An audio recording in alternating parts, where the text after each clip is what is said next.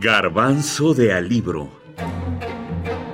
El autor es su escritura. Su obra. Jacob el Mentiroso. Jurek Becker. El personaje. Jacob, Jacob Haim, es el personaje principal de esta novela. Es por quien gira toda esta historia a pesar de que comienza narrando en primera persona otro personaje, un narrador. Pero Jacob es el héroe, o como dicen los especialistas, más bien es la síntesis del antihéroe víctima del holocausto. El judío víctima del holocausto aparece como héroe.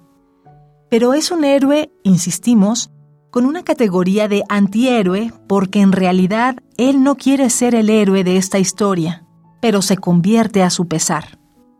El caso es que la figura de Jacob no evoca ni remotamente un árbol. Hay personas de las que se suele decir, este tipo es un roble, personas corpulentas, fuertes, descomunales. Uno podía recostarse en ellas durante unos minutos cada día. Jacob es mucho más pequeño que eso. Al tipo que parezca un roble le llegaría como mucho al hombro. Jacob pasa miedos como todos. En realidad, no se diferencia en nada de Kirschbaum o de Frankfurter, o de mí o de Kowalski. Lo único que lo diferencia de todos nosotros es que sin él, esta maldita historia no podría existir. Él, su único pecado es haber generado la esperanza en esa población y haber, eh, haber evitado que la gente se suicidara por no tener ni siquiera una expectativa de vida.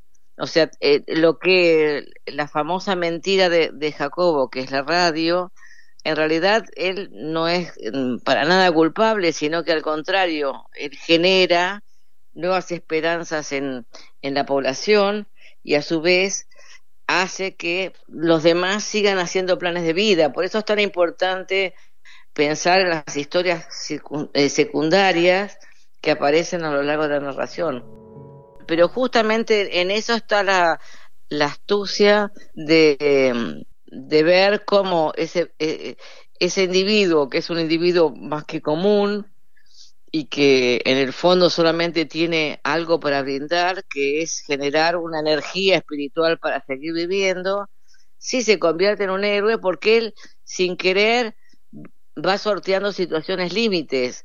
Y lo y lo más eh, quizá lo más este difícil de comprender es el hecho de que la obra, por ejemplo, tenga dos finales en los cuales uno, eh, Jacob termina siendo un héroe pasando la, la, la valla de, los soldados y en la otra no lo es.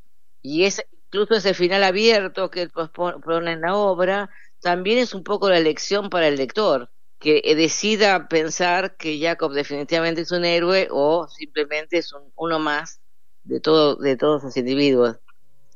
Doctora Graciela Bamba Gaviña, profesora de la Universidad Nacional de La Plata, Argentina.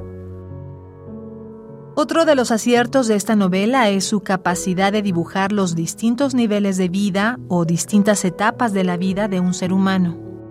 Está la niñez, el amor, la juventud y la dignidad de la vejez con Jacob. Los especialistas ven en Jacob la fuerza positiva que ante las mayores desgracias sigue manejándose con dignidad. Dicen que en circunstancias extremas los hombres se pueden convertir en animales. Les aflora su animalidad o la violencia.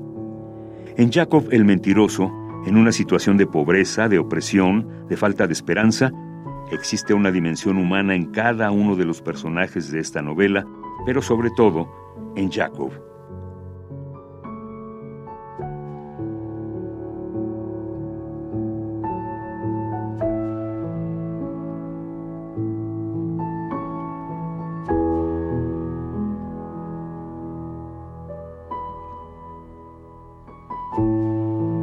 Jacob el Mentiroso, Jurek Becker.